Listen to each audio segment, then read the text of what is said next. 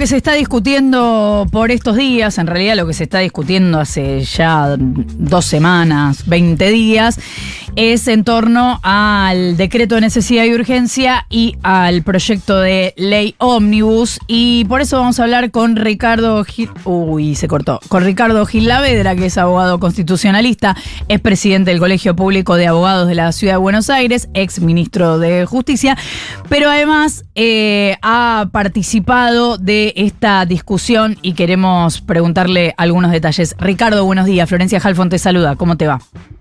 Buenos días, ¿cómo les va? Bien, primero te consulto qué mirada tenés sobre el paro de hoy. Bueno, a ver, este, las iniciativas legislativas han sido de tan vastos alcances que hay muchos sectores que se sienten perjudicados. Y por cierto, este, yo creo que hay muchos de ellos que van a ejercer un legítimo derecho, que es el de protestar, ¿no?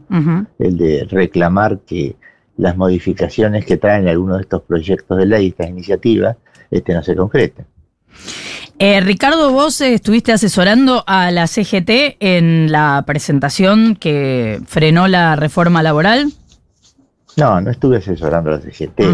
Tuve alguna reunión donde me hicieron alguna consulta, pero ellos trabajaron autónomamente en su presentación. ¿Y tenés una mirada sobre lo que crees que vaya a pasar en la Corte respecto de esto? Eh, a ver, respecto, estamos hablando de la reforma laboral. De urgencia. Sí. Sí, de decreto de necesidad de urgencia. Bueno, a ver, los decretos de necesidad de urgencia son medidas excepcionales que permiten al presidente ejercer facultades legislativas. Eh, de esto se ha hecho, los presidentes han hecho uso y abuso durante mucho tiempo. E incluso una legislación vigente dictada en la época de los Kirchner, que prácticamente este, es tan restrictiva que si el, Congreso no, no, puede pronunciarse en las dos cámaras, no puede rechazarlo en las dos cámaras, el DNU sigue vigente para siempre. Este, el actual, lo que tiene las particularidades es que intensifica esos abusos, es decir, desde una enormidad de disposiciones, de decisiones que exceden largamente todos los límites que la, Corte Suprema ha establecido para esto, ¿no? Con lo cual, sinceramente, ateniéndonos a cuál es la doctrina corriente de la Corte, la sola aplicación de la doctrina corriente de la Corte es que este DNU no puede ser convalidado por la justicia. De otra parte, por supuesto que está en paralelo el control político que tiene que ejercer el Congreso y que está en marcha. Lamentablemente demorado, no sé por qué no se ha terminado de constituir la comisión bicameral encargada de ratificarlo o no. Eh, otra historia si este, esta comisión bicameral y el pleno, obviamente de ambas cámaras, lo ratifican o lo dejan sin efecto. ¿no? Eh, Ricardo, ¿cómo te va? Nico Fiorentino te saluda, buen día. Eh, ¿Tenés eh, en tu experiencia tanto jurídica como política, qué mirada tenés sobre el fuero contencioso administrativo a la hora de elaborar sobre medidas que atañen a un gobierno de turno?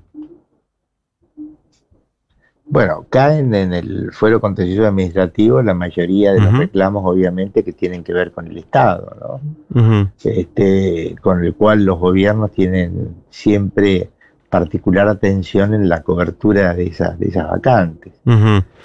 Eh, no, Sí, perdón. No, no, no, te quería preguntar, eh, viste que está eh, tramitando ahí, eh, hay varias presentaciones, y si em, crees que más allá de lo que está pasando con el fuero federal, puntualmente con el título 4 del, del decreto, si, em, si por eso te decía la doble valoración, tanto jurídica como política. Si eh, hay herramientas jurídicas para que el Fuero Contencioso Administrativo eh, acepte alguna medida cautelar contra el decreto y si crees que los jueces que integran ese eh, fuero tienen la independencia política como para hacerlo. lo que yo creo que en contencioso se han acumulado las mayorías de las acciones que tienden la, solamente a la impugnación del procedimiento. Este, y ya hay decisiones, en el caso del juez que interviene en primera instancia, que no ha admitido las impugnaciones generales de, particulares, de asociaciones, que no, según dijo el juez, no tenían un perjuicio directo o un gravamen este, concreto. este, eh, vamos a ver si esto es ratificado o no por la Cámara y vamos a ver también, porque yo creo que hay muchas más presentaciones en distintos lados, desde ya en laboral y en muchos otros también tribunales, en las cuales se han presentado perjudicados directos. este, sinceramente no lo sé, de todas maneras la última palabra la va a tener la Corte.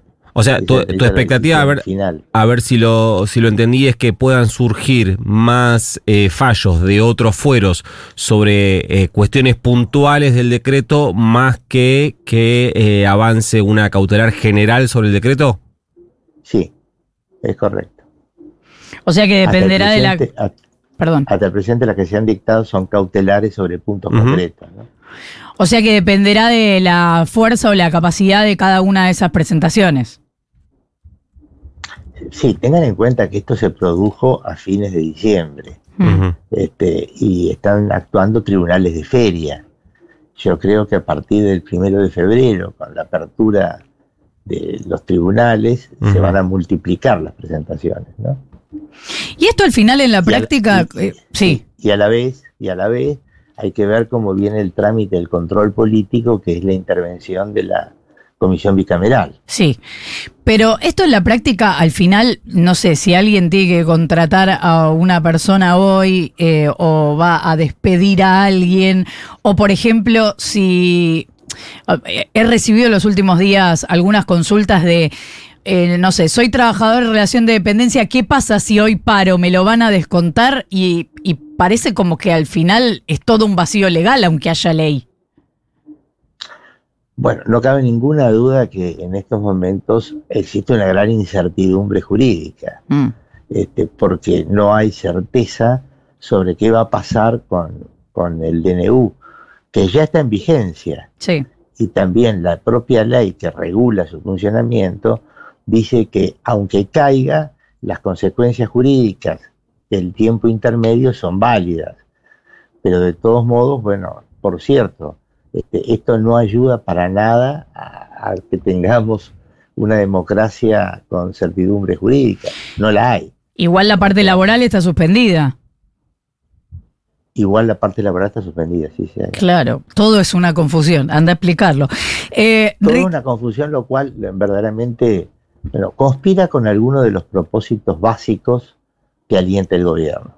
Este, el gobierno está buscando, y obviamente con un respaldo enorme de voluntad de millones de argentinos, tener una economía más abierta, por supuesto, eh, tratar de, de, desregular el mercado todo lo posible, darle lugar a la iniciativa privada, a la búsqueda de inversiones, un gobierno, diríamos, pro mercado. Pero el mercado, la primera característica que tiene el mercado, es que quiere Estado de Derecho, quiere seguridad, quiere certeza. Y, por cierto, todas estas medidas y todas estas iniciativas hasta ahora, lejos de dar certeza, bueno, lo que han traído es más inseguridad. Sin contar que ya que exista, o sea, que sea un decreto que sostenga alguna de estas cosas, también es atado con alambre, porque a tiro de una firma, una firma que hace y deshace. Eh, estamos hablando con Ricardo Gil Lavedra, que es abogado constitucionalista, presidente del Colegio Público de Abogados de la Ciudad de Buenos Aires. Gracias, Ricardo, por habernos atendido. Al contrario, buenos días. Buenos días.